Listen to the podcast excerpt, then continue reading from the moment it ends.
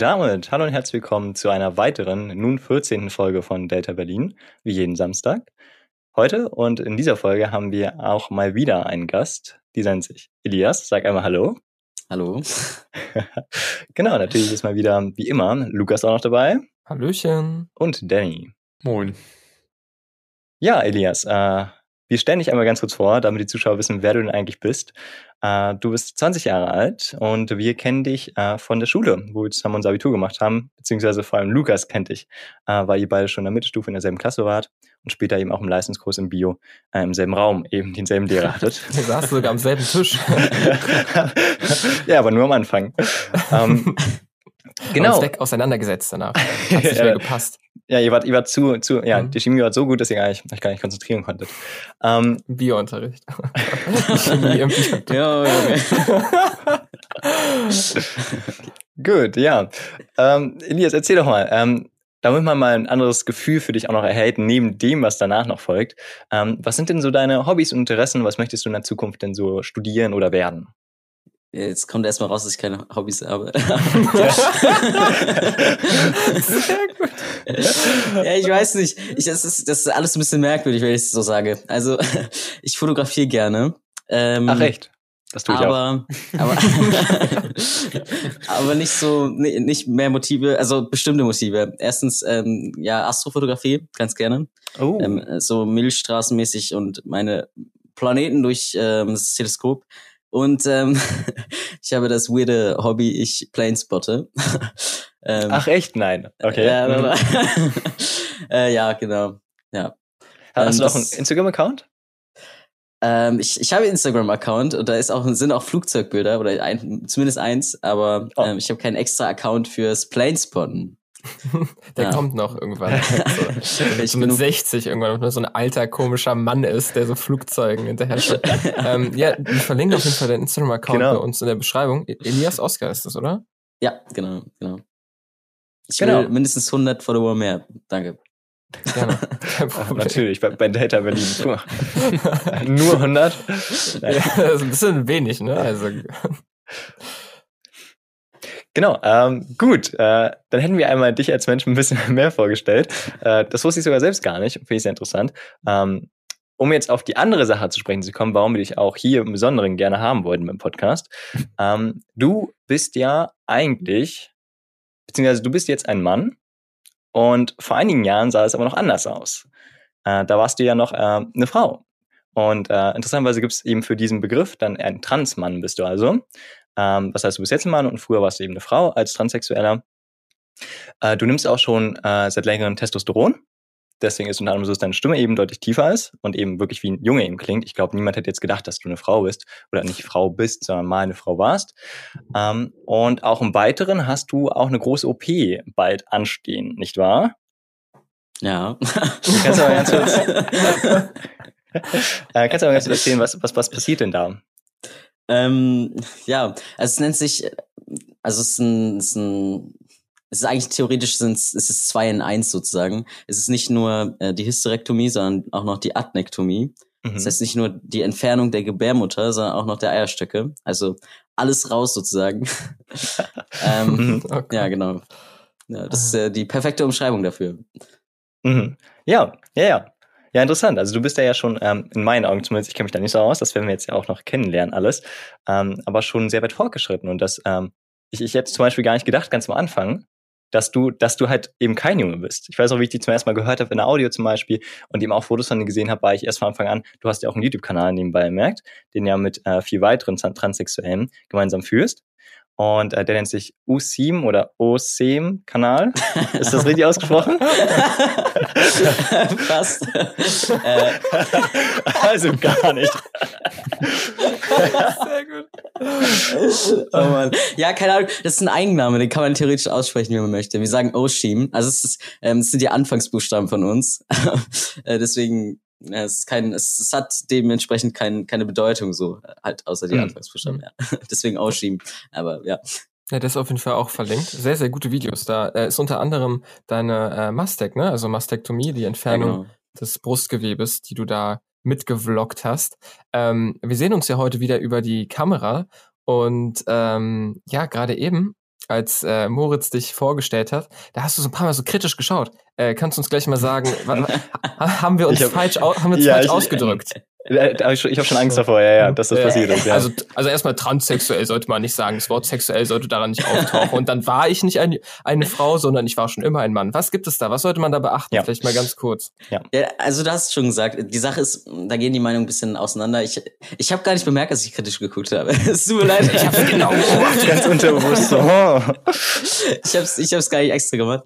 Ähm, ja, ich, Moritz hat nur gesagt, ähm, ich war mal eine Frau ich persönlich gehe damit konform. Es gibt super, super viele ähm, Trans-Personen, die sagen, dass sie das nie waren. Also genau, mhm. das ist einfach. Man spricht ja auch nicht von einer, nicht mehr von einer Geschlechtsumwandlung, ähm, sondern von einer Geschlechtsangleichung. Ja. Ähm, deswegen habe ich wahrscheinlich kritisch geguckt, aber mich persönlich stört's nicht. Und ich, wenn ich jetzt von der Vergangenheit rede, dann würde ich auch sagen, ich war ein Mädchen, weil ich glaube, ich war definitiv ein Mädchen. Ähm, ja, weil ich vom Körperlichen eben ausgehe. Ja. Genau, aber jetzt bist du ein Junge, also sollten wir dich jetzt auch ansprechen. Elias, das ist dann. Ja. okay, sehr gut. Nee, einmal das grundsätzlich klar zu machen, damit wir natürlich auch nicht in unnötig viele Fettnäpfchen treten und am Ende des Podcasts du sagst, ja, so, nee, das fand ich ganz unangenehm heute so. Äh, einmal, einmal ein bisschen was ausloten hier zu Beginn. Ja. Nee, was ja auch sehr wichtig ist. Ähm, also, um das auch nochmal klarzustellen, äh, für mich war es jetzt auch nur eben, dass ich äh, Schwierigkeiten hatte, das darzustellen, für jemanden, der es eben nicht weiß alles.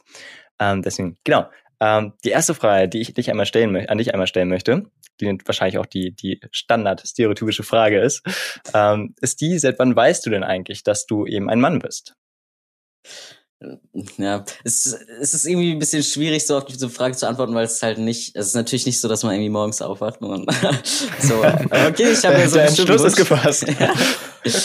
ähm, sondern es ist halt irgendwie ein Prozess. Hm. Und ich, ich würde sagen, das erste Mal, dass ich wusste, dass es geht, beziehungsweise existiert, dass man das auch ändern kann und so, ähm, war mit elf, mit elf, zwölf. Mhm. So war, wenn man sich jetzt Fotos von mir anguckt, dann kann man es schon mit sechs sehen irgendwie, ähm, dass ich vielleicht anders gekleidet bin als die anderen Mädchen.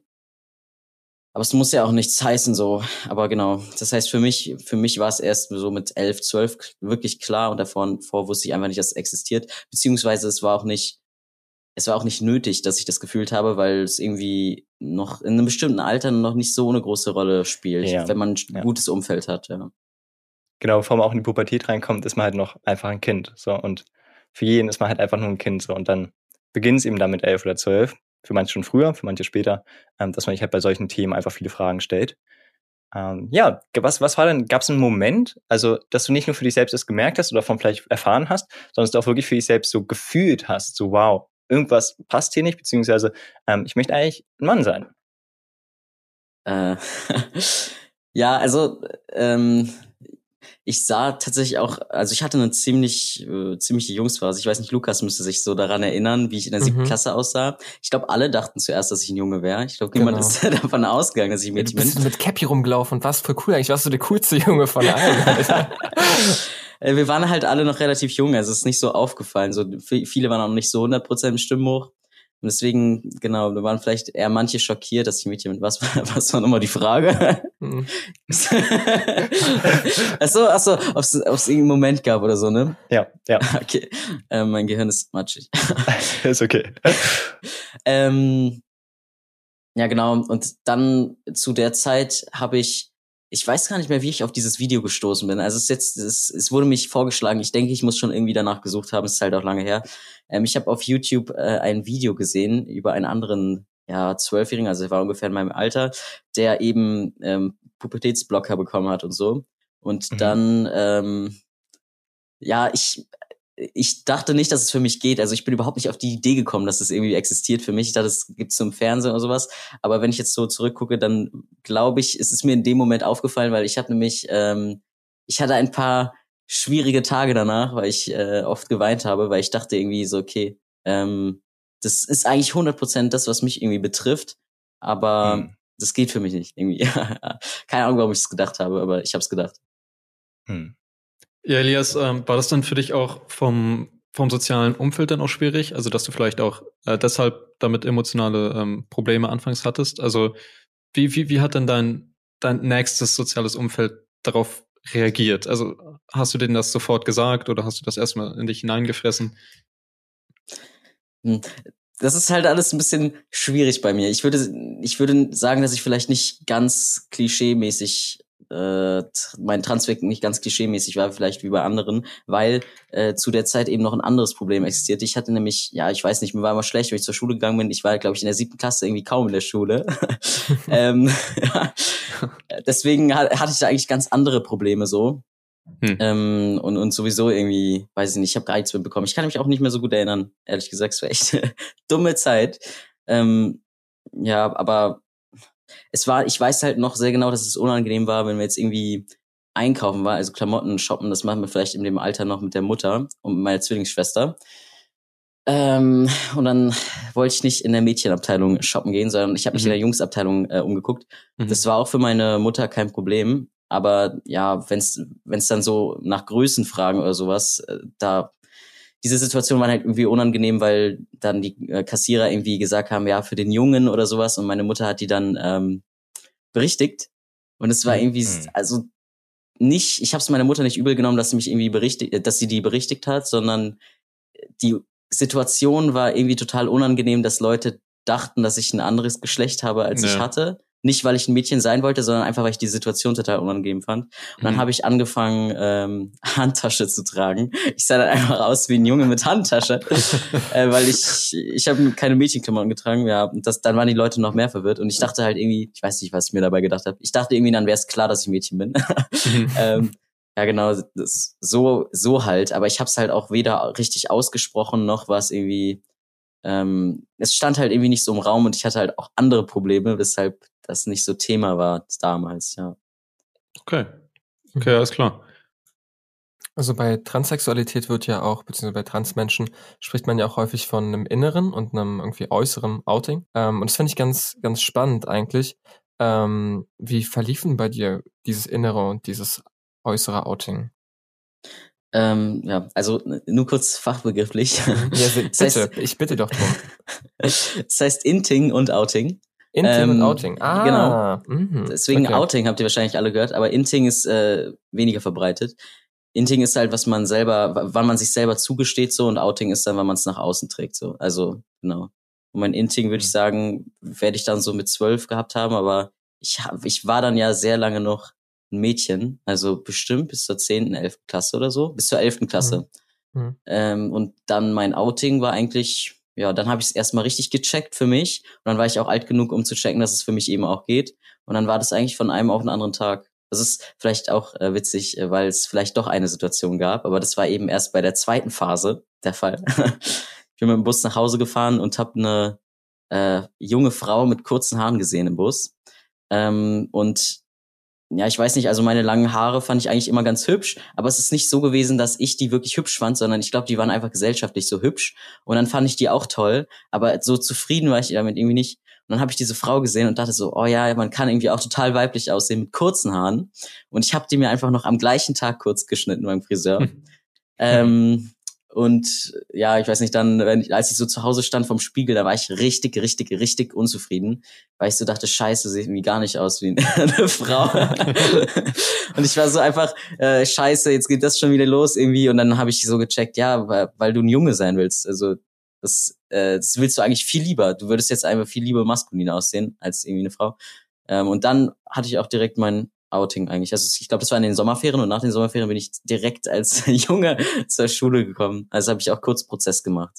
hm. ich, ich, erinnere mich noch an den Tag, als du mit kurzen Haaren in die Schule kamst. Ähm, das war auch irgendwie krass, ja. Also ich fand es irgendwie, wir hatten ja auch vorher schon ein paar Mal drüber gesprochen und so, dass es für dich irgendwie diese Fragen gibt und so weiter. Ähm, und dann, weiß nicht, fand ich sehr, sehr mutig auch diesen Schritt. Also sollte ja normal sein, das ist ja irgendwie klar, aber trotzdem äh, sehr, sehr mutiger Schritt.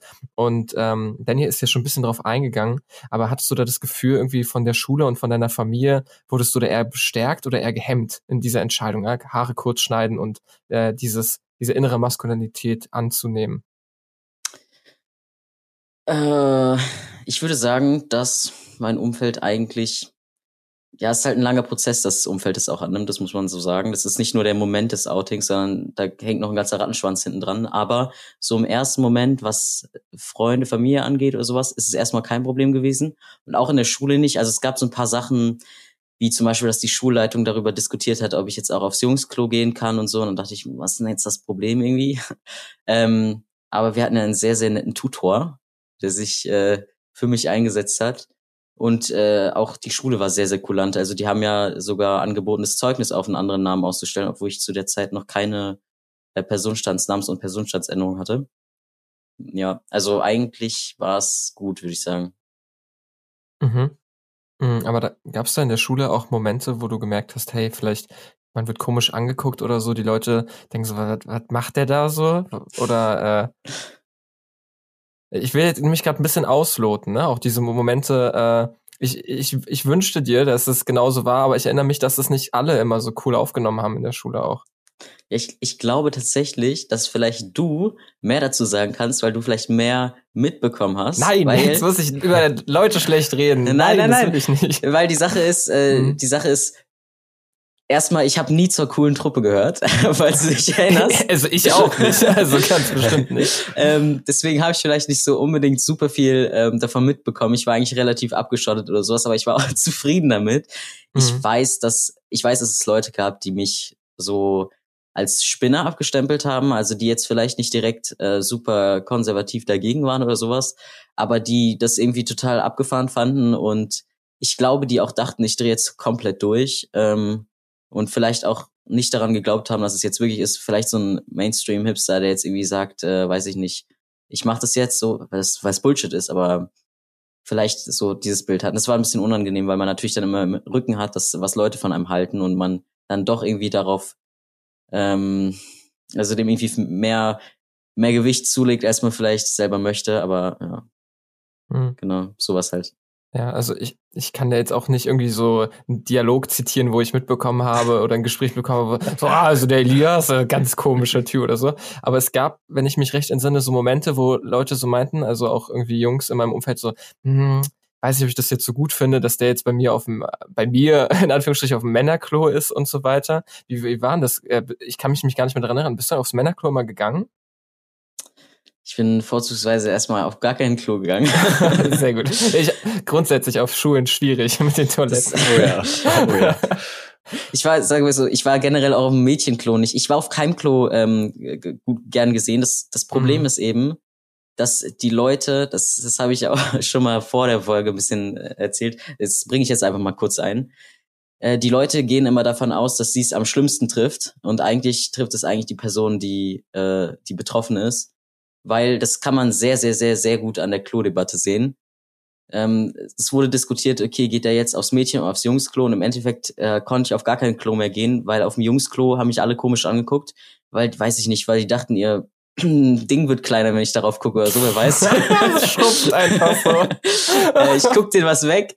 So, ich habe gar kein Interesse, das zu sehen. So, ich musste eh in die Kabine. Ähm, und auf dem Mädchenklo, und das habe ich auch erlebt, ich bin dann tatsächlich erstmal auf dem Mädchenklo geblieben, ähm, aber es kennen einen ja nicht alle, die man auf, auf der Toilette trifft. So, und es gab schon Situationen, in denen, äh, eigentlich jedes Mal, in denen ich komisch angeguckt wurde, also sehr, sehr komisch angeguckt wurde, ähm, weil manche, also vor allen Dingen, wir waren ja dann irgendwie mit den Fünfklässern im Haus, die einfach davon ausgegangen sind, dass ich ein Junge bin und sich total unwohl gefühlt haben. Ähm, es, es, sind auch schon mal drei Kreischen rausgerannt. Sehr schönes mhm. Erlebnis. Äh, also genau, da bin ich irgendwann auf gar keine, keine Toilette gegangen und alle machen da irgendwie so ein super Hehl draus und oh, nee, da geht jemand aus die falsche Toilette und sowas. Und im Endeffekt ist man eigentlich selber der Leidtragende, weil äh, was, also keine Ahnung, das ist eine richtig dumme Debatte. Wir hatten ja noch so extra Toiletten, die waren so versteckt beim DS-Raum. Äh, eigentlich komisch, dass du nicht so einen Sonderschlüssel für die zumindest bekommen hast oder ich kannte so. die gar nicht. Ah, da, da habe ich mich manchmal drauf verpisst, wenn ich, wenn ich, wenn ich in Ruhe einen abseilen wollte. Dann. wenn du nicht wolltest, dass die Leute das hören, ja. Ja, genau. nee, keine Ahnung. Kann ich nicht. Ach ja. Ja gut, nee, aber das ist ein sehr wichtiger Punkt, den du ansprichst. Also wenn man so drüber ja, nachdenkt, ja, auch ja. voll komisch. Also so von wegen so, äh, ja, da wird irgendwas gesehen oder so, statt man einfach so ja viel entspannter damit umgeht mit der ganzen Situation. Und du bist dann am Ende der Leidtragende. Ja, ich meine, äh, damit hätten wir aber eigentlich sehr schön äh, einen Punkt erreicht, wo man schon mal die erste Pause setzen könnte. Genau, und deswegen äh, hören wir uns dann gleich nochmal. Genau, und dann sprechen wir über den Prozess der Angleichung. Bis gleich. Das ist meine Stimme, zehn Tage auf Testosteron. Das ist meine Stimme, fünf Monate auf Testosteron. Das ist meine Stimme, neun Monate auf Testosteron. Hi. ja, und damit beginnt der zweite Teil äh, des wunderbaren Podcasts mit Ideas zusammen. Und ja, im zweiten Teil sprechen wir über den Prozess der Angleichung. Wir wollen da zunächst von dir am liebsten wissen, aus welchen Bestandteilen besteht denn dieser Prozess der Geschlechtsangleichung? Ja, wir haben ja schon gelernt, Geschlechtsangleichung ist der richtige Begriff, aber woraus besteht diese Geschlechtsangleichung? Äh, also es kommt ganz drauf an, was man machen möchte. Das ist äh, sehr individuell, aber ich kann es dir mal sagen, wenn man alles machen möchte, ähm, also als Transmann, nicht als Transfrau, dann sind es ziemlich viele. Also normalerweise startet man damit irgendwie erstmal sich, ähm, also in meinem Fall zum Beispiel sich eine Therapeutin zu suchen. Ich hatte schon eine, deswegen das war kein Problem. Dann ähm, bekommt man irgendwann Testosteron. Dann kann man die ein oder andere OP machen. Ähm, das äh, ist auch sehr individuell, wie viele OPs man machen möchte oder wie viel, also was auch alles. Und ähm, seinen Namen und Personenstand kann man natürlich noch ändern. Ja. Und das sind eigentlich so die großen Überschriften mhm. von Themen, die man da durchläuft. Ja, also ich hätte auch mal tatsächlich eine Frage bei mir. Ähm, du hast uns das nochmal ein bisschen detaillierter geschickt äh, wo du auch nochmal eben ein paar Schritte auch ein bisschen ähm, klarer nochmal formuliert hast. Und mir ist aufgefallen, dass es eben doch sehr häufig einfach viel damit zu tun hast, dass du eben zu Ärzten gehen musst und zu Psychologen und zu Gynäkologen äh, und eben unter anderem Gutachten und so weiter erstellen musst, damit die dir irgendwie so eine Erlaubnis, nenne ich das jetzt mal, geben. Äh, und ich kenne mich damit nicht so aus, aber nur mal aus Neugier. Warum passiert das alles? Warum musst du zum Beispiel psychisch stabil sein? Habe ich auch unter anderem, glaube ich, gelesen. Ja. Ähm, ja, also halt, es ist, glaube ich, ziemlich offensichtlich, dass äh, die Leute, die sich das ausgedacht haben, ähm, wollen, dass das idiotensicher ist. Also, dass keiner auf die Idee kommt, irgendwas voreilig zu machen. Also, dass alles zehnmal geprüft äh, wird. Ist allerdings ein bisschen schwierig, äh, weil es eben sehr, sehr viele kleine Unterschritte sind. Also, ich habe das ja gerade eben ziemlich runtergebrochen, so, aber es ist ein sehr, sehr, sehr langer Prozess mit sehr, sehr, sehr vielen Terminen und sehr, sehr, sehr viel Begutachtungen ähm, dass man sich am Ende irgendwie doch wie so ein Zootier fühlt. Ähm, genau. Also wie gesagt, ich denke, es ist einfach, es dient einfach dazu, dass, äh, dass die Leute reflektieren und dass man sich sicher ist und dass die Leute sich, die, die, die die Dinge ausstellen, sich auch sicher sind. Ja. Ist der Ablauf da meistens gleich oder ist der bei verschiedenen Transmenschen unterschiedlich. Also äh, das zum Beispiel, wir haben ja über verschiedene Operationen jetzt schon gesprochen, die Masektomie und über die Hy Hysterektomie und so weiter. Ist es da teilweise so, dass man da vielleicht erstmal das eine und dann das andere macht oder ähm, ist es immer ganz individuell? Ähm, das ist auch unterschiedlich. Also es ist, ich würde jetzt nicht sagen, es ist immer individuell. Es gibt schon so einen so einen bestimmten Ablauf, den die meisten machen. Ähm, aber da gibt's dann trotzdem so ein paar Varianzen. Also zum Beispiel habe ich ja Psychotherapie angefangen, dann habe ich Testosteron genommen, dann habe ich meine Mastektomie gemacht und dann erst die Namens- und Personenstandsänderung. Es kommt aber halt auch ein bisschen auf den Operateur an, also auf das Krankenhaus, wo man die Mastektomie zum Beispiel macht, ähm, weil manche Operateure möchten gerne, dass dein Name und Personenstand schon geändert ist, bevor sie dich operieren. Das war bei mir nicht der Fall, deswegen konnte ich das machen. Ähm, genau, also das ist dann so ein bisschen vertauscht, aber ich würde zum Beispiel sagen, dass die erste OP, wenn die Leute sich operieren lassen, eigentlich immer die Mastektomie ist. Ja, ja. also äh, du meinst davor, dass es sehr langwierig ist. Wie lang ist denn bisher bei dir schon gewesen? Von dem ersten Schritt, den du eben gemacht hast in diese Richtung bis jetzt? Und da kommt ja wahrscheinlich noch viel.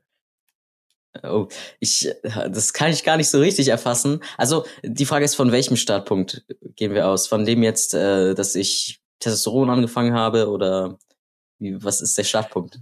Ja, also was war so die erste Sache, wo du, wo du eben von einem Arzt oder eben juristisch oder wie auch immer, wo du zum ersten Mal eben irgendein, ja, wirklich gemacht hast, gesagt hast, ich möchte jetzt biologisch irgendwas an mir ändern? Okay. Ähm, ich würde sagen, dementsprechend habe ich mir dann die Diagnose bei einer, bei einer Psychiaterin geholt. Mhm. Ähm, und es müsste kurz bevor ich Testosteron angefangen habe, sein müssen.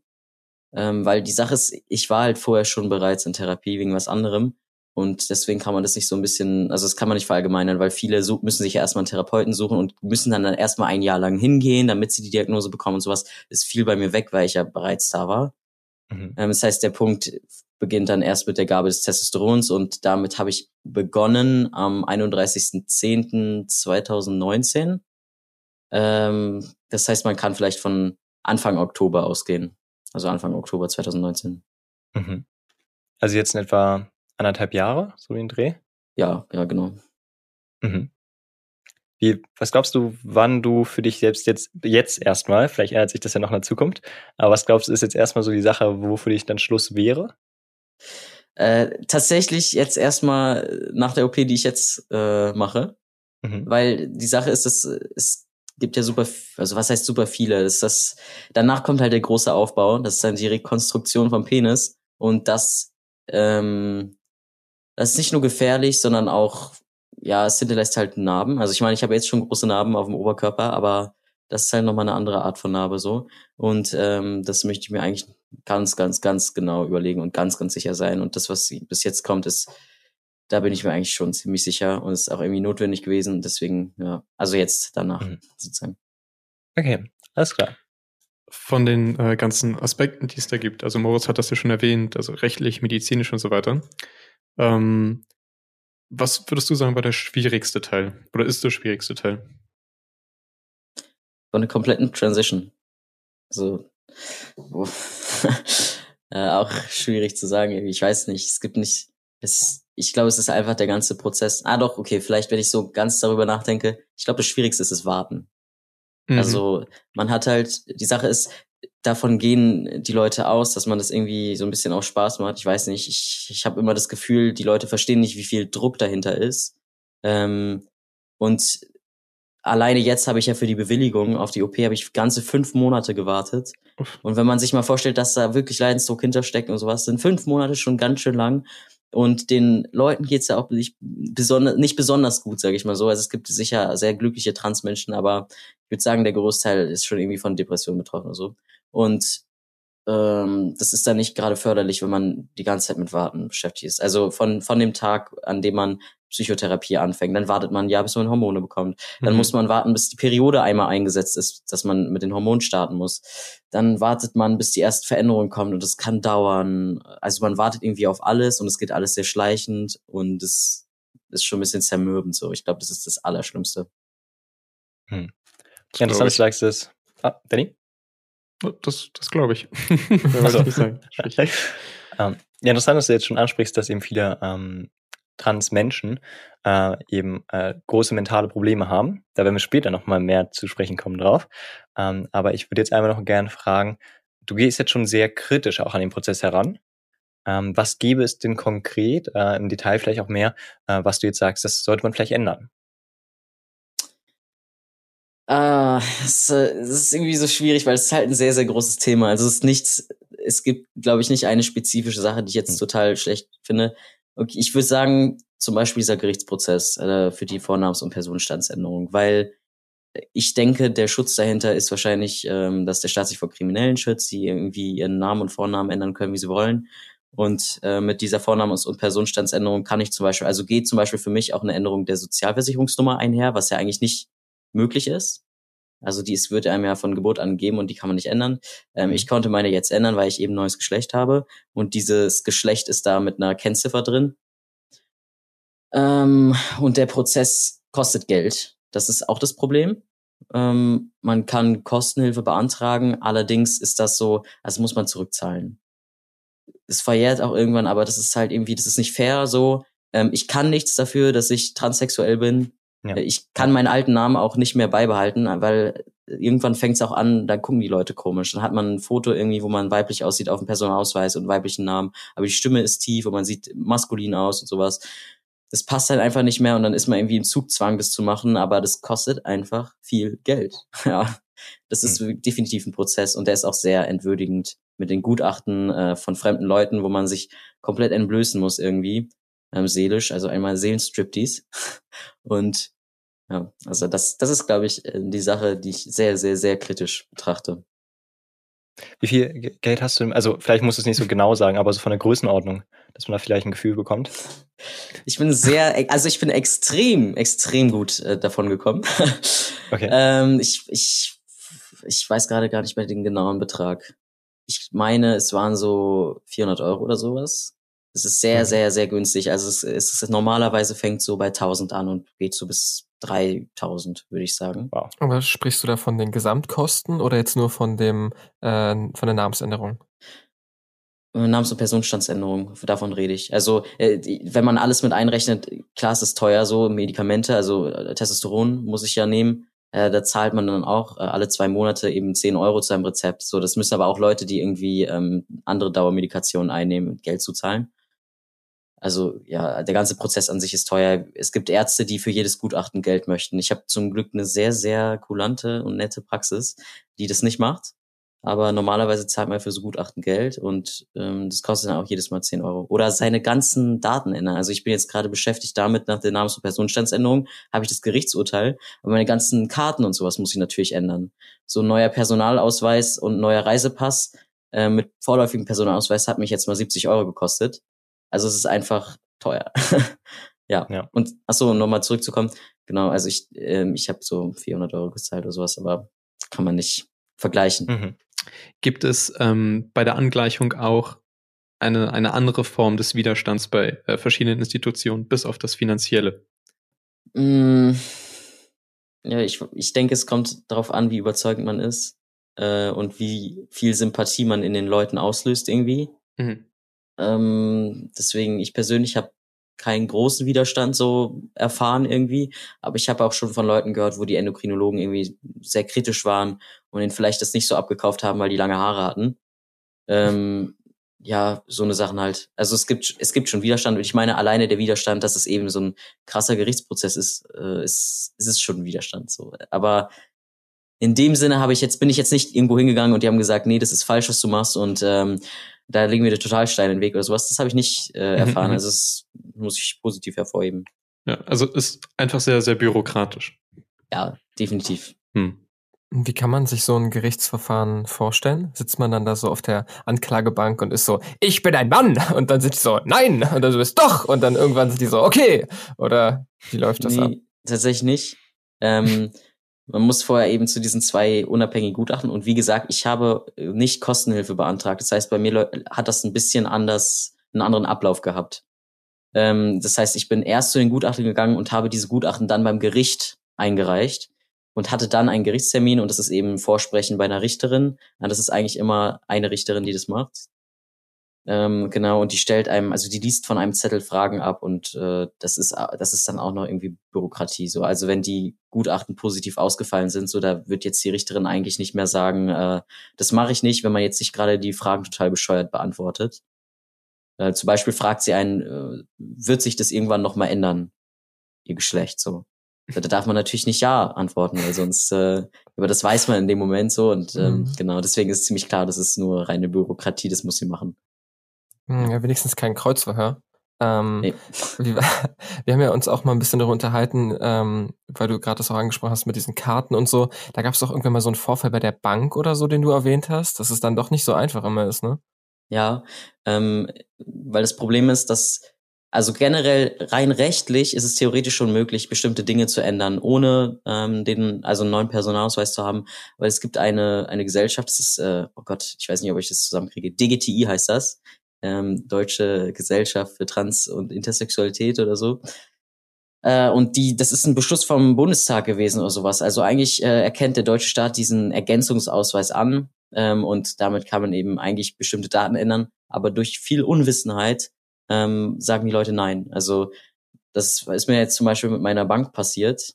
Äh, das ist auch der Grund, warum ich die Bank dann wechseln werde, sobald ich ein festes Einkommen habe.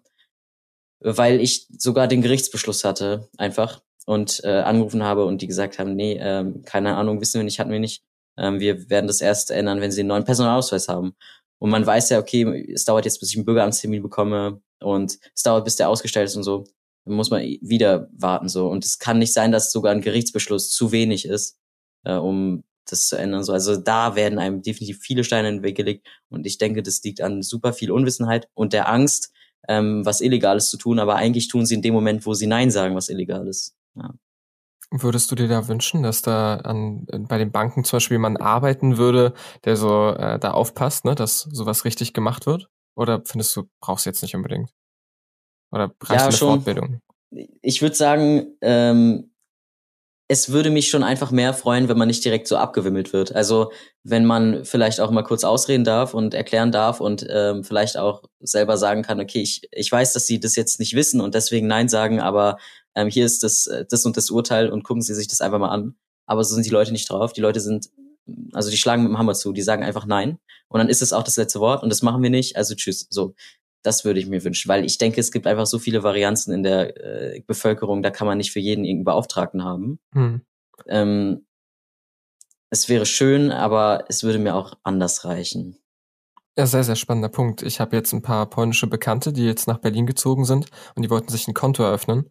Äh, und ähm, ja, die konnten sich nicht mit den Bankangestellten verständigen, weil die keine äh, Stelle haben, wo Menschen Englisch sprechen. Das muss man sich vorstellen. Deutsche Banken in Berlin haben keine Außenstelle, wo die Menschen Englisch sprechen. Und da fängt es schon an. Und das finde ich irgendwie ganz, ganz äh, krass, ne? weil sozusagen äh, das, wo du das erlebst, da ist eigentlich auch irgendwo vielleicht die Spitze des Eisbergs oder das Ende des Eisbergs, keine Ahnung. Das sind richtig krass, krasse Schwierigkeiten, wie da ganze Teile der Gesellschaft nicht äh, eingegliedert werden. Ja? Also dass man nicht mal ein Konto öffnen kann, wenn man wenn man kein Deutsch spricht, ja, oder es sehr sehr schwierig ist zumindest. Ähm, und da, ja, oder wolltest du dazu was sagen? Nee, ich wollte nur bestätigen. ja, ja, ja, genau. Ähm, und ähm, was auch noch ganz spannend war, du meintest ja auch mit den längeren Haaren und so weiter, dass du da ähm, sozusagen, sagen wir so, Glück hattest, ja, du kurze Haare, man geht schon mehr oder weniger durch als, als Typ so, oder ziemlich durch als Typ. Mm, und da stellt sich auch ein bisschen die Frage, welche Angleichungen macht man eigentlich nur, damit man von der Gesellschaft in dieses Männerbild reinpasst? Und welche macht man wirklich für sich selbst? Das ist super schwer auszuloten, weil das ein bisschen fließend ist. Also es ist manchmal schwer, ich weiß nicht, ob ihr das vielleicht in anderen Kontexten nachvollziehen kann, äh, könnt. Es ist manchmal schwer auszuloten, was man jetzt macht aus einer inneren Motivation raus und was aus einer äußerlichen oder sowas, weil das geht ja auch irgendwie ein bisschen einher. Wenn äußerlich Druck kommt, dann ist man auch irgendwie innerlich unzufrieden und so. Deswegen, aber ich würde zum Beispiel sagen, die Gabe vom Testosteron ähm, die, die die Stimme tief macht, weil selbst wenn sich die Leute Mühe geben und ähm, er sagen, also die Pronomen er benutzen oder so, es ist trotzdem so, dass man ähm, als Frau behandelt wird, weil die Stimme hoch ist. So und ich denke, das ist auch irgendwie ein Prozess, den ähm, die Leute unterbewusst machen. So, aber ich habe erst gemerkt, dass ich ähm, draußen anders behandelt werde, als meine Stimme tief geworden ist, als Mann behandelt werde und äh, das war ein sehr viel härterer Umgang als das, was ich als Frau erlebt habe. Äh, genau, deswegen, das würde ich sagen, habe ich gemacht für andere. Natürlich auch irgendwie für mich, ne, weil Bartwuchs und auch tiefe Stimme und sowas. Also wie gesagt, schwer auszuloten. Und das geht alles irgendwie ineinander so, ja. Mhm. Mhm. Was ich halt spannend fände, ich weiß nicht, ob dieses Gedankenexperiment so aufgeht, ne? Aber stell dir mal vor, du würdest in einer Gesellschaft okay, das macht das ist sehr schwierig, aber in einer Gesellschaft leben, wo es eigentlich ähm, diese Vorurteile und keine anderen, vielleicht auch einfach keine anderen Menschen gäbe, ja, du wärst irgendwie so mehr oder weniger alleine auf diesem Planeten. Äh, inwieweit wäre da noch dieses Bedürfnis äh, da bestimmte Dinge zu ändern? Also was ist es sozusagen, wenn du vorm Spiegel stehst und denkst so, fuck, Alter, warum? Was ist da, was ist das da unten? Oder wenn du auf Klo bist oder so, scheiße, ey, warum, warum kann ich da nicht einfach jetzt ins Pissoir gehen oder so? Sind das so die Momente, wo das für dich persönlich äh, wichtig ist? Ähm, also ganz ehrlich, wenn ich so ganz alleine auf der Welt wäre, mhm. dann würde Geschlecht ja sowieso keine Rolle spielen. Ich glaube nicht, dass ich dann damit Probleme hätte. Ähm, aber es ist ja auch irgendwo ein inneres Bedürfnis so und das ist auch schwer zu erklären. Ich meine, es, ist, es hat ja einen Grund, warum die Forschung noch nicht so richtig genau weiß, was das, was da abgeht. Mhm. ähm, Deswegen, woher soll ich wissen, was da abgeht? So, ich, ich habe einfach dieses Gefühl, ich kann nicht sagen, ich kann jetzt nicht sagen, ja, ich hatte da in der Kindheit, da mal vor zehn Jahren hatte ich da dieses eine bestimmte Schlüsselerlebnis. Und das ist der Grund, warum. Nee, also keine Ahnung, kann ich nicht sagen. Weiß ich nicht. Das ist vielleicht noch eine unfaire Frage. Also wenn man auch fragt, so, was würdest du mitnehmen, wenn du alleine auf einer Insel wärst? Ja, Digga, ich würde mich umbringen, wenn ich alleine auf einer Insel wäre. So, das macht gar keinen Sinn. Ja. Hm, spannend. Du hast ja auch ein bisschen diesen äh, Prozess beschrieben, ne, mit dem Testosteron und so weiter, wie das war. Wir haben da ein paar äh, Audioschnipsel von dir zugeschickt bekommen, wo man diese Entwicklung mal mitverfolgen kann. Wenn du magst, könnt ihr mal reinhören. Ja, natürlich. ja, also wir hätten jetzt einmal diese Entwicklung äh, nach zehn Tagen Testosteron. Das ist meine Stimme zehn Tage auf Testosteron. Macht das was mit dir, wenn du, wenn du das hörst? Äh, um es mal umgangssprachlich zu sagen, ich cringe mich ein bisschen weg.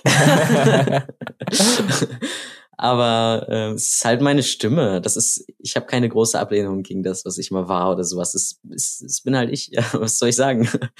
ja. Mhm. Gut. Ähm, wir können auch nochmal die nächsten abspielen. Das ist meine Stimme fünf Monate auf Testosteron. Ja, irgendwie sehr, sehr gut, weil ich habe das Gefühl, ich könnte jetzt auch noch das neun Monate Ding abspielen. So, bitte sehr. Das ist meine Stimme neun Monate auf Testosteron. Hi. ja, natürlich dieses Hi mit dir. Ähm, ja, keine Ahnung, ich finde irgendwie deine Aussage dazu hat so ein bisschen gezeigt, so wie scheißegal das auch sein kann. Ja, was soll ich dazu sagen? Ich weiß nicht. Ja. Du, du singst ja auch, ne? Macht das da für dich einen Unterschied? Ja, definitiv. Weil Stimmbruch, ich weiß nicht, wenn man cis ist, dann ist das, man kommt halt irgendwie in Stimmbruch und das ist was anderes, ähm, weil man noch nicht so lange mit seiner Stimme gelebt hat. Aber wenn man irgendwie ähm, 18 Jahre mit seiner Stimme gelebt hat und auch viel gesungen hat irgendwie, dann ist ja schon so ein bisschen trainiert so und dann kommt man plötzlich in Stimmbruch und dann fällt es irgendwie so weg als Ventil oder so. Also das äh, ist definitiv etwas, was ich sehr, sehr, sehr schlimm und sehr schade finde und was mich auch ähm, Nerven gekostet hat, weil einfach merkt, oh scheiße, meine Stimme verändert sich, ich kann irgendwie überhaupt nicht mehr singen. Ähm, es klingt scheiße, die Stimmfarbe ist kacke. Also ja, das war sehr, sehr, sehr frustrierend. Wird sich deine Stimme denn noch verändern? Nicht, ich glaube nicht von der Tiefe, aber ach, die festigt sich so. Und also ich glaube, das sind so Nuancen und ich merke auch, dass es anders, also von Monat zu Monat trotzdem immer ein bisschen anders ist, was das Singen angeht. So, ich meine, ihr habt alle einen Stimmbruch durchgemacht. Ähm, mhm. Ihr müsstet alle so ein bisschen wissen, ähm, wie das ungefähr funktioniert. So irgendwann hat mhm. die ihre Tiefe erreicht und verändert sich dann noch so ein bisschen der Klangfarbe oder sowas. Ja. Mhm. Bei mir wurde sie tatsächlich höher. Also ja, genau. Nicht, ja. also sie wird tiefer, sie wird tiefer genau. und dann wird sie flacht sie noch mal so ein bisschen ab ja. eben. Ja, ja, weil man erst ist, Bass, man kriegt erst ganz viel Bass und dann kriegt man wieder ein bisschen Klang und dann ja, ja. hört sich so an, als wenn sie, ja, ja, genau. Ich habe manchmal das Gefühl bei so alten Männern, dass die irgendwie dann doch noch mal relativ viel Tiefe da reinkriegen. Ja, ich glaube, im Alter so passiert dann immer. Ja, ich glaube auch, ey. Vielleicht sollten einfach alle anfangen zu rauchen. Ach ja. So, schön, dann haben wir jetzt auch das Segment ähm, abgeschlossen, also den Prozess der Angleichung. Und äh, ist jetzt eine gute Zeit für eine Pause. Wir sehen uns dann gleich.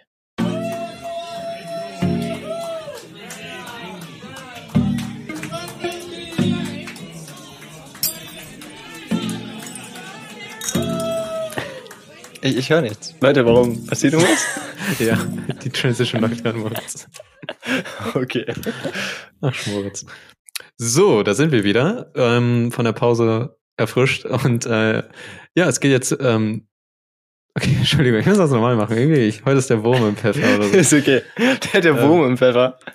So, da sind wir wieder von der Pause. Und ähm, ja, wir haben jetzt noch einen dritten Themenblock vorbereitet in dem es so ein bisschen um ja gesellschaftspolitische Themen geht, äh, aber auch noch mal ein bisschen Persönliches. Und ja, Lukas. Ja, genau. Und wir würden noch mal anfangen mit so einer ja, vielleicht ein bisschen abschließenden Frage zu den ersten beiden Segmenten auch. Und zwar ähm, fühlst du dich denn jetzt wie ein Mann? Also sozusagen ist dieses Gefühl jetzt da? Ne? Ja, also ich denke schon, dass ich mich irgendwie als Mann fühle. Vielleicht mehr als Junge immer, äh, immer noch. Mhm. Also so ich werde halt auch oft irgendwie für minderjährig noch gehalten. ähm, deswegen, ja, vielleicht mehr wie ein Junge so, aber ähm, ich fühle mich definitiv nicht mehr als Frau. Äh, wahrscheinlich auch noch weniger nach der OP jetzt. Ähm, ich habe nur manchmal Angst, dass irgendwie Leute ähm, sehen könnten, dass ich nicht, dass ich kein Mann bin oder sowas. Weil ich nichts in Hose habe oder so. sowas halt, ja. Hm. Was macht es denn für dich aus? Ein Mann zu sein? Mhm. Ähm, also erstmal, ich glaube, das ganz große Thema ist, als Mann gesehen zu werden. Das macht das auch groß aus. Ähm, und dann ist halt die Angleichung eben ein ähm, großer Punkt. Also dass irgendwie, sagen wir es so, es ist nicht, es ist nie der Punkt erreicht, in dem man sagt, okay, jetzt bin ich ein Mann, sondern es ist irgendwann der Punkt erreicht, wo man sagt, jetzt, ab jetzt bin ich keine Frau mehr. Und das fühlt sich ja dann einfach nur noch normal an. Deswegen ist es nicht so ein Hochpunkt dann irgendwann erreicht, sondern ähm, irgendwann ist zurück zur Normalität sozusagen. Ja. Das ist also so ein bisschen dieses Weg vom Frausein hin zu irgendwas Neuem. Und was das Neue dann genau ist, ist manchmal noch nicht so ganz klar. Ja, das Neue bin halt normal ich so. Also das ist halt, genau, ich bin halt ich so. Das betiteln Leute als Mann, okay, aber ähm, Hauptsache nicht mehr Frau. Mhm. Hast du ja. das Gefühl, du klopfst da so an der Tür und du sagst, lasst mich rein, lasst mich rein, Nein. ich will ein Mann sein? Oder hast du das Gefühl, du scheiß auf diese Tür, Alter, ich bastel mir hier meinen eigenen, eigenen Weg so? Nein, ich bin vollkommen als, als Typ angesehen und werde auch unmissverständlich da irgendwie so gelesen, deswegen ist das einfach so normal für mich geworden. Das ist nichts, ich muss dann irgendwo klopfen oder sonst irgendwas, ich, der Raum gehört mir. ja, sehr schön, sehr voll gut. Ja, mega gut, wow. Hängt denn, hängt denn für dich deine Sexualität mit deinem Geschlecht zusammen? Ganz kurz vielleicht das stellen, was ich für mich auch ganz spannend fand, dass wir vielleicht erstmal deine Sexualität erstmal definieren. Was ist denn deine Sexualität? Okay, kritische Frage. Okay, Entschuldige. Dann, dann nein, nein, nein, nicht, weil ich nicht darüber reden will, sondern ich glaube, ich weiß es selber nicht so genau. Das Problem ist einfach, da gehen auch die Meinungen auseinander. Viele sagen, das hängt gar nicht miteinander zusammen. Ich, ich weiß nicht, ob es irgendwie miteinander zusammenhängt. Ich hm. denke, ich denke so direkt nicht, aber ähm, vielleicht öffnen sich neue Gedanken, wenn man sein Geschlecht wechselt. Ähm, zum Beispiel, als ich Mädchen war, stand ich auf Typen. Einfach so. Nur auf Typen. Ähm, und seitdem ich ein Typ bin, denke ich mir dann auch manchmal irgendwie so, okay, ähm, vielleicht wäre es auch irgendwie manchmal ganz schön, eine Freundin zu haben oder so. Ähm, weiß ich nicht. So, das ist einfach, also weiß ich, ich weiß gar nicht genau, was meine Sexualität so alles beinhaltet, keine Ahnung. Vielleicht würde man sagen, ich bin mhm. pansexuell, wobei ich zum Beispiel auch oft gedacht habe, so ich glaube nicht, dass ich mit einem Transsexuellen äh, gerne zusammen sein möchte, was aber nicht daran liegt, dass ich die irgendwie unattraktiv finde, sondern dass ich zum Beispiel nicht möchte, dass das dann in unserer Beziehung irgendwie dauernd Thema ist oder sowas. Es reicht, wenn einer transsexuell ist, das, das reicht völlig so. Und ich glaube auch nicht, dass ich irgendwie, wenn ich noch Mädchen, also wenn ich jetzt immer noch ein Mädchen wäre, dass ich auf den Trichter gekommen wäre, auf Mädchen zu stehen. Das liegt aber auch einfach daran, dass ich die ganze Zeit, ja, ich weiß nicht, die Leute haben einfach gedacht, dass ich lesbisch bin, ähm, die ganze Zeit. Und das hat mich einfach so arg gestört. Ich wollte es auf gar keinen Fall. So dann habe ich da auch irgendwann so eine gewisse Abneigung irgendwie gegen entwickelt ähm, und konnte mir das auch gar nicht vorstellen. So und mittlerweile ist es ähm, wäre es auch eigentlich ganz nett, wenn ich mal so die Erfahrung machen würde, als Typ so einfach eine Freundin zu haben, wie es so ganz normal gesellschaftlich ist. Ja. Ja. Ja, ja, also ich finde das, ich finde einfach super spannend. Ähm, ich habe bei mir auch ganz stark die Erfahrung gemacht, dass dieses, worauf man achtet, beziehungsweise ob man eben schwul, lesbisch, bi, pansexuell, was auch immer ist, ähm, das alles ist, haben wir auch schon mit, ähm, Tallinn. Tallinn, genau. Haben wir jetzt auch schon äh, angesprochen, wo sie auch schon meinte, dass das eben nicht immer, immer das Gleiche ist, sondern es gibt immer mal Phasen. Mal ist das eine mehr und mal wieder das andere. Ähm, und im Weiteren ist auch so, was ich bei mir auch gemerkt habe, dass oft das Umfeld einen auch irgendwie prägt. Wenn wir jetzt zum Beispiel, jetzt, wenn du eben jetzt als Junge akzeptiert bist von allen ähm, und ähm, deswegen man mit dir auch ganz locker lässig eben als Junge auch umgeht und man dir auch zum Beispiel dann sagt, boah, hier, ich habe die Frau kennengelernt oder so, oder das Mädchen und oh mein Gott, sie ist so schön, ähm, dann kann es sein, dass du eben automatisch. Moritz, also, oder, okay, äh, okay. Nee, alles gut, ja, die kann auch schön sein. Sehr, sehr richtig. Okay. ähm, okay. Ich weiß nicht, was daran komisch war, aber egal, ich rede aber weiter. Ähm, ich fand's auch okay. Okay, also genau, und dann, dann ist so, dass man automatisch unterbewusst halt auch dann einfach merkt, wenn andere immer auf zum Beispiel jetzt dann mehr Frauen achten, dass man selbst dann eben mehr dadurch irgendwie gepolt wird oder so. Ähm, weil es bei mir zum Beispiel der Fall war. Ich habe eben sehr viele weibliche Freunde gehabt äh, und da war es auch so, dass ich dadurch eben sehr viel mehr dann auch auf Männer eben zum Beispiel im Bus oder so mal mehr das in Erwägung gezogen hat. Ja. Ja. Ja, ich glaube, ich glaube, man muss das schon irgendwie in sich tragen, so. Also ich denke nicht, dass wenn ich jetzt die ganze Zeit auf Typen gestanden hätte, ja. aber mhm. nur auf Typen, dass mhm. ich das dann irgendwie noch verändert hätte. Dazu muss man auch sagen, dass ich jetzt, ich bin kein Typ, der irgendwie sofort so eine Art sexuelle Anziehung verspürt, so. Ich glaube, das ist bei mir alles eher auf der emotionalen Ebene ich bin auch kein Fan davon, alles irgendwie so zu labeln, wie es im Moment der Fall ist, so, dass man jetzt genau definieren muss, irgendwie, was, was Sache ist, so. Ich denke, okay, ich treffe mhm. jemanden und dann, dann werde ich es schon irgendwie sehen. ähm, ja, genau, aber ganz ehrlich, das wollte ich vielleicht auch noch ein, einwerfen, auch wenn mir die Frage nicht gestellt wurde. ähm, das verschwimmt halt alles auch so ein bisschen miteinander. Wenn man, wenn man so eine Transition hinter sich bringt, das ist super schwer zu erklären, weil das mehr ein Gefühl ist, für das es im Deutschen kein Wort geht, auch, ich glaube auch in keiner anderen Sprache es ist einfach, man merkt, okay, ich verändere mich äußerlich und die Menschen reagieren plötzlich ganz, ganz anders auf mich, aber innerlich merkt man, man bleibt die ganze Zeit die gleiche Person so. Also für mich hat sich die ganze Zeit überhaupt nichts geändert. So, da hat man ein bisschen Angst vor, okay, wenn ich jetzt Testosteron anfange, wie verändern sich irgendwie meine Gedanken, werde ich aggressiver, bla bla bla. Nee, passiert überhaupt nichts. Also ich bin die ganze Zeit nur die gleiche Person, es ist überhaupt nichts verändert. So, und die Leute reagieren ganz anders auf mich. Komplett anders. So, und dann dieses, diesen Gedankengang trägt man natürlich dann auch irgendwie ähm, raus in Bezug auf seine Sexualität oder sowas, wo man dann irgendwie bemerkt, ja, okay, wow, das sind eigentlich wirklich nur Namen. Ähm, ich habe das jetzt äh, am eigenen Leib erfahren irgendwie, wie sich das so wandeln kann. Und äh, am Anfang haben mich alle als Frau betitelt und jetzt betiteln mich alle als Typ und ich bin eigentlich die ganze Zeit die gleiche Person. Was geht hier vor sich? ähm, mhm. Ja, genau. Und dann wird man irgendwie auch automatisch irgendwie so ein bisschen offener, wenn man checkt, dass das alles gar nicht so starr ist, wie man vielleicht am Anfang geglaubt hat. Und ich hatte mhm. genau das gleiche, den ja. gleichen Gedankengang wie alle anderen, die das nicht durchleben. Ähm, ich glaube, das versteht man auch erst oder kann es erst nachvollziehen, wenn man es mal durchlebt hat. Und in den Genuss kommen nicht alle. Ich würde definitiv sagen, dass es ein Vorteil ist im Gegensatz zu anderen Typen, dass ich genau weiß, wie es ist als Frau. mhm.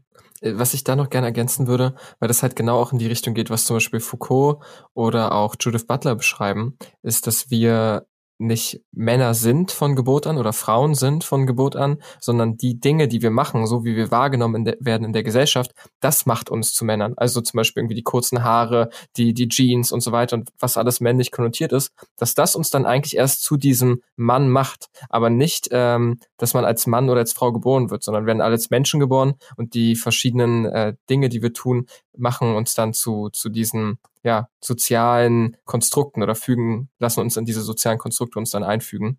Äh, Finde ich irgendwie ein interessanter Ansatz, eben mal das umzudrehen. Und ich glaube, das kann vielleicht auch ganz hilfreich sein und passt ganz gut zu dem, was du sagst, dass du sagst, ich bin immer die gleiche Person geblieben, so.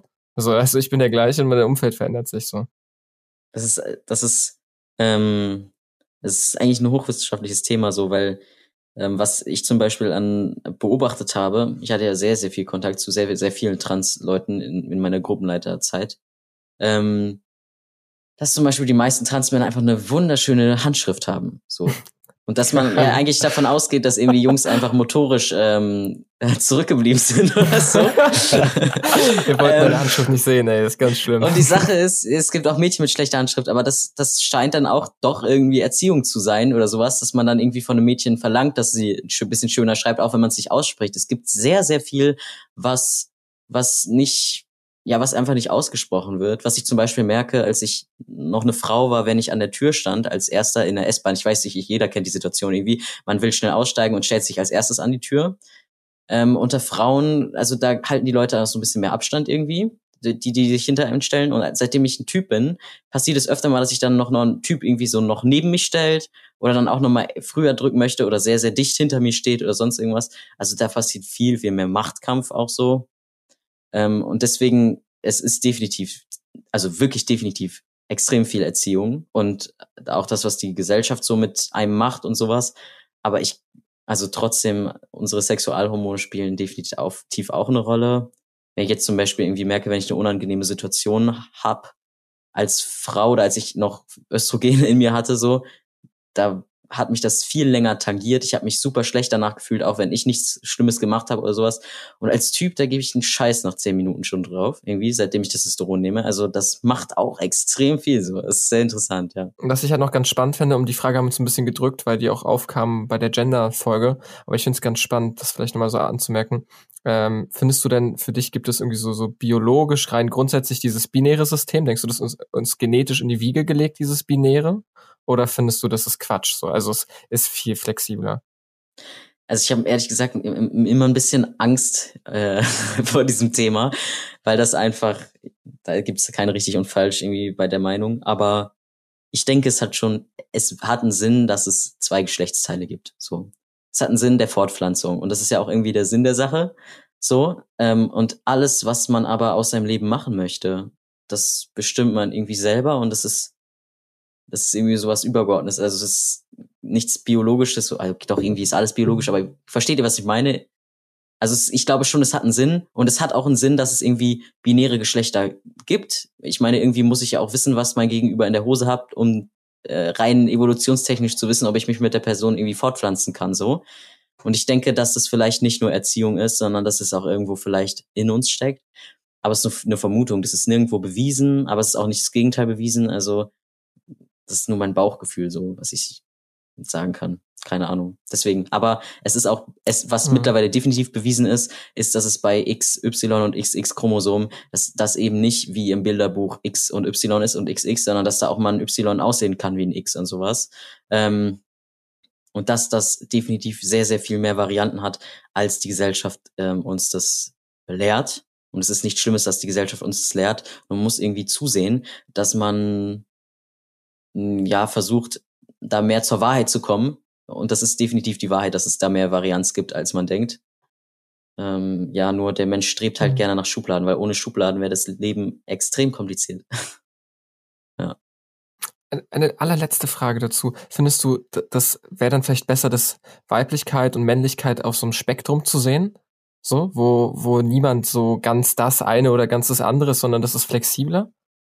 Keine Ahnung, ich bin, glaube ich, eher ein Fan davon, aufzuhören, ähm, jemanden Mann zu nennen und damit zu konnotieren, dass die Person Penis hat und ähm, fortpflanzungsfähig ist und Bart und äh, etc. So, ich glaube, das muss einfach mal andere Begriffe dafür geben, weil damit einfach viel einhergeht. Kurzes Beispiel, ähm, unterbrecht mich, wenn das jetzt zu weit geht. Ähm, wenn ich jetzt nicht meinen Uterus entfernen lassen müsste, müsste ich theoretisch zum Gynäkologen jedes Jahr, um Abstriche machen zu lassen auf Gebärmutterhalskrebs. Und die Krankenkasse zahlt es aber nur an Frauen. Und da ich meine Namens- und Personenstandsänderung habe, müsste ich zusehen, dass ich das selber zahle. Und es steht mir nicht zu, weil ich keine Frau mehr bin, so. Und das müsste geändert werden, damit es den Leuten zusteht, die zum Beispiel wirklich dieses Genital haben und dass man nicht mehr sagt, okay, eine Frau hat jetzt eine Vagina und deswegen kriegt sie die und die Leistung, sondern dass es einfach andere Begriffe dafür gibt und dass Mann und Frau einfach vielleicht weiter gefasst ist, so. Genau. Ich bin auch damit äh, überfordert, wenn es jetzt plötzlich mhm. heißt, es gibt 40 Geschlechter, so damit komme ich nicht klar. das ist zu viel für mich, es ist zu hoch, mein Gehirn explodiert davon. Ähm, aber leben und leben lassen, sag ich mal, ne? Ja, also es ist vor allem auch dieses, äh, diese Unterscheidung zwischen eben biologisch, was man eben hat, so, und dem, wie man sich eben im Kopf dann so fühlt, was so, äh, wie man sich eben einordnen würde von der Identifikation her. Ja, das, das fehlt, glaube ich, häufig. Also man sagt halt immer, wenn du Mann bist, dann fühlst du dich wie ein Mann und dann bist du biologisch ein Mann, aber in den meisten Fällen ist halt irgendwo auf dem Spektrum dann doch irgendwie anders. Gut, dann äh, weg von dem Thema Sexualität und zu einem etwas ähm, ernsteren Thema. Elias, würdest du sagen, dass du dich als ähm, Jugendlicher gesund entwickeln konntest? Oder so auch vor der ähm, Transition und danach? Oder, oder warst du würdest du dich eher als mental belastet sehen? Definitiv zweiteres. also ich würde nicht sagen, dass es, dass es alles gesund war, aber ich habe es ja auch schon ganz zum Anfang gesagt, ich bin Autist und das wurde bei mir relativ spät diagnostiziert mit 16, weil man bei Mädchen davon ausgeht, dass sie ähm, einfach still sind, während Jungs, wenn sie still sind, auffallen und deswegen kriegen Jungs äh, die äh, Diagnose Autismus relativ also statistisch gesehen viel häufiger als Mädchen zum mhm. Beispiel. So, das ist definitiv auch was, worunter ich gelitten habe, weil ich zum Beispiel jahrelang irgendwie dachte, okay, ich bin einfach zu blöd, Leute in, die Augen zu gucken oder, oder ich muss wirken, wenn ich Referate halten muss oder sowas. Ähm, aber auch, ja, ich denke auch auf die Transsexualität gemünzt, so, dass das definitiv auch damit reingespielt hat. Also so irgendwie ich dachte zum Beispiel mein Leben lang, dass ich ultra schüchtern bin und ultra verklemmt bin und weiß ich nicht so. Und ähm, seitdem ich eine tiefe Stimme habe und als Junge gelesen werde, ist das weg. So, mhm. das ist äh, sehr befreiend und das hätte ich wahrscheinlich niemals herausgefunden. So, deswegen, ähm, ich war definitiv dann auch anfälliger für so, so Sachen wie Depression oder sowas. Mhm. Ja, du meintest auch schon anfangs, dass du schon bevor du das Gutachten brauchtest, einen Therapeuten besucht hast. Äh, darauf musst du gar nicht näher eingehen, aber ähm, wir haben mal so ein bisschen recherchiert und wir haben ähm, bezüglich der, ähm, der Zahlen bei, bei, ähm, ja, bei Transleuten ähm, äh, erschreckende Ergebnisse äh, gesehen, was, was eben die Suizidrate betrifft. Ähm, also das äh, Center for Suicide Prevention zum Beispiel ähm, hat in der Statistik eben ergeben, dass 22 bis 43 Prozent der ähm, ja, der ähm, Transleute äh, Suizid begehen. Äh, eine andere Studie von dem ähm, Official Journey of the American Academy of Pedestrians, äh, Pedestrians Pediatrics. Podiatrists äh, geht von 30 bis 50 Prozent aus. Also ob es nun, ob's nun 22 Prozent sind oder 50 Prozent, das sind enorm hohe Zahlen, mehr als in der Durchschnittsbevölkerung. Ähm, hast du eine Idee, woran das liegen könnte? Also es, du bist natürlich jetzt kein Psychologe, aber so, was, was sind deine Gedanken dazu? Du bist natürlich mehr in der Community als wir. Ich habe definitiv eine Idee dazu. Also ich habe es ja schon mal angemerkt, die Prozesse dauern lange und man hat einen enormen Leidensdruck dahinter. So, und ich war ganz ehrlich, ich muss sagen, in, in diesen fünf Monaten, in denen ich auf diese Scheißbewilligung der Krankenkasse gewartet habe, ähm, die Krankenkasse war nicht schuld, das hatte andere Gründe, ähm, da hatte ich auch schon manchmal den Impuls und dachte so, Alter, ich, äh, wenn ich mir die Organe einfach selber rausschneide, so, dann kommt der Krankenwagen, dann werden die auch rausoperiert. So, das sind sehr rabiate Gedanken, aber die kommen irgendwann, wenn man einfach merkt, es geht nicht voran und man fühlt sich wie so eine Schildkröte, die auf dem Rücken liegt. Man mhm. ist abhängig von allen Leuten, man ist, man kann eigentlich gar nicht selber bestimmen. Äh, ständig wird man irgendwie begutachtet und andere entscheiden, was man ist und wie man ist und wie man sich fühlt. Mhm. So, da entwickelt man nicht nur irgendwann Minderwertigkeitskomplexe, sondern man rennt auch auf der Stelle und nichts geht voran und dann wird man depressiv und dann ähm, begehen die Leute Suizid. das ist äh, ganz logisch, ja. ja. Und ähm, genau, worauf wir auch gestoßen sind, ist eben, dass, dass diese Suizidrate, sie nimmt, nimmt zwar ab, ähm, aber ist eben noch sehr, sehr hoch nach der ähm, Transition. Ähm, du hast eben angesprochen, dass man dann depressiv wird und so weiter. Das bekommt man dann auch nicht so leicht los. ähm, was, was, was meinst du, warum die Suizidrate danach noch ungefähr die gleiche ist? Ähm, ich glaube, schon der Gedankengang von vielen Leuten ist falsch zu denken, ähm, bei Transmenschen ist irgendwie dann plötzlich alles gut, wenn die ihre Transition beendet haben oder sowas. Weil, hm. ich kann es auch von mir sagen, es gibt keinen Test, der sagt, ob man Transgender ist es gibt auch bei mir Momente, wo ich manchmal so denke, ach du Scheiße, was habe ich da getan? was was mache ich? Was habe ich mir eigentlich angetan? Was mache ich diesen ganzen Scheißweg? Äh, Wäre ich doch mal lieber ein Mädchen geblieben oder sowas. Ähm, ich würde tatsächlich auch, wenn ich mir das so aussuchen könnte, ob ich ein Junge oder ein Mädchen bin, dann würde ich wahrscheinlich lieber ein Mädchen sein wollen. das ist total abgefahren, aber ja. Äh, und ich denke, das ist einfach danach so, man ist, man war schon mal depressiv, dann hast du ja schon selber gesagt, es ist extrem schwer, das irgendwie loszuwerden. Und mhm. dann struggelt man noch mit so ein paar anderen Themen. Ich meine, ich bin ähm, nach der OP am Montag unfruchtbar für mein Leben lang. So, das ist einfach, man hadert damit einfach irgendwo. Ich muss äh, mit 20 Jahren äh, muss ich die Entscheidung treffen, mich zu sterilisieren sozusagen. Mhm. So und die habe ich eigentlich schon vor anderthalb Jahren getroffen, als ich mit Testosteron angefangen habe, weil das ist eben auch eine Nebenwirkung. Das kann passieren. Ähm, man wird, man wird immer belastet sein, weil man, weil man so Probleme hat irgendwie ja, was ist denn jetzt, wenn ich ein Mädchen kennenlerne? Ich muss mich outen, weil ich habe keinen Penis. das, ähm, das muss ich da irgendwie erklären. So, mhm. das ist, das sind halt so Sachen, mit denen ist normalerweise die Bevölkerung so nicht betroffen. Oder wenn ich an den Strand gehe, ich war im Sommer nach meiner Mastektomie war ich am Strand ähm, und äh, ich hatte extrem, ich habe mich extrem unwohl gefühlt, mein T-Shirt auszuziehen, weil ich äh, wusste, die Leute starren mich an und die Leute haben mich auch angestarrt. Äh, und ich hatte im Leben vorher noch nie so viel Spotlight auf mir. Es mhm. war auch kein Gefühl so, das war auch definitiv real. Ähm, mhm. Und ich denke, das sind einfach äh, extrem enorme Belastungen. Und auch jede OP ist auch einfach eine Belastung. ähm, und der Fakt, dass man zum Beispiel sein Leben lang Testosteron nehmen muss, also mir fehlt nach der OP zum Beispiel ein Sexualhormon, ähm, entweder Östrogene oder Testosteron. Mhm. So, und sonst kriegt man gesundheitliche Probleme. Das sind einfach große Themen, mit denen man sich in jungen Jahren beschäftigen muss, die nicht besonders gesund sind, sage ich mal so. Mhm. Ähm, zum Strand. Hast du verstanden, warum die Leute geschaut haben? Äh, ja, weil es eine Auffälligkeit ist. Die Leute gucken mhm. ja nicht, weil sie denken, okay, ich bin jetzt ein Gaffer und ich gucke und die Person ist total scheiße und bla bla bla, sondern man guckt überall hin, was nicht der Norm entspricht. So, äh, es ist ja auch, ich meine, ich mache das auch, wenn ich einen Krankenwagen sehe, ich gucke kurz. So, und dann muss man sich aber aktiv ähm, zwingen, da nicht hinzugucken, weil man dann natürlich kognitiv weiß, okay, das ist nicht fair oder nicht gut oder was auch immer so. Das nehme ich den mhm. Leuten auch nicht übel, aber in, der, in dem Moment ist es für die Leute sehr, sehr belastend.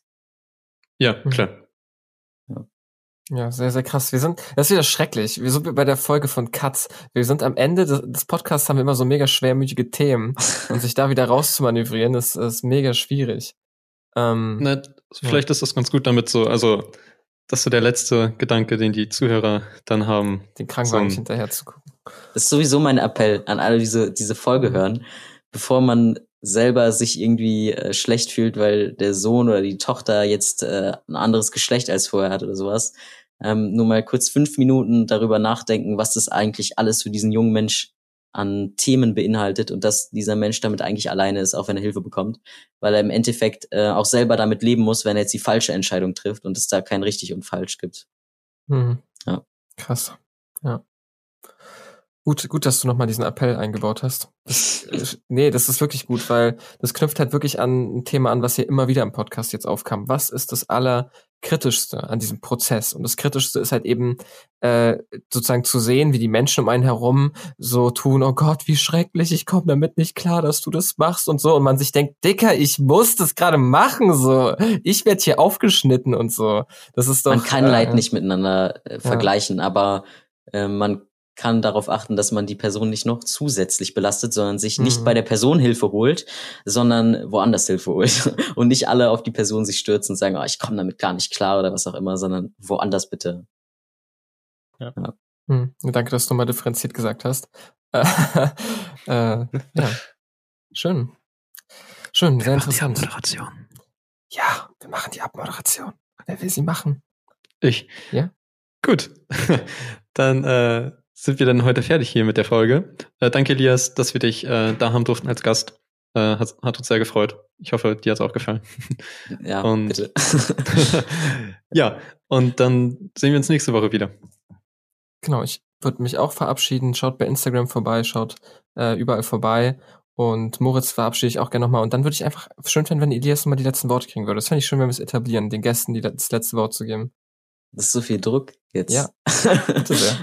Was soll ich sagen? nee, warte, erstmal das ruhig Moritz. Also du kannst überlegen, wenn Moritz sich nochmal verabschieden, nochmal irgendwas empfiehlt, die Data Berlin Playlist oder irgendwie sowas, keine Ahnung. Ja. Genau, von mir dann auch nochmal auf Wiedersehen. Äh, ja, ich, ich weiß gar nicht, schreibt uns auch gerne mal eine E-Mail, wenn ihr wirklich irgendwas uns sagen wollt. Schreibt uns gerne auch auf Instagram direkt mal an, wenn ihr irgendwelche Gedanken habt zu unserem Podcast. Ähm, ansonsten ja, äh, bleibt am Ball und hört immer wieder mal rein. Wir hoffen, es gefällt euch natürlich. Ja, Elias, jetzt kannst du, wenn du willst, nochmal. Okay, das ist jetzt mein Part. Ich habe ich, ich hab gute Worte gefunden, schwere Worte. Ich sage einfach, es ist wichtig, dass sich irgendwie jeder, der gerade Kapazität hat, mit dem Thema beschäftigt, ähm, wenn er möchte. Und dass man keine Angst haben soll, in ein Fettnäpfchen zu treten. Ähm, und ich glaube, die einfachste Art, irgendwie damit umzugehen, wenn man sich informieren möchte, ist einfach ähm, darauf zu achten, dass man die andere Person nicht verletzt und zu gucken, dass man keine schlechte Intention hat und dann ist auch alles gut. ja, genau. Deswegen schönen Tag noch.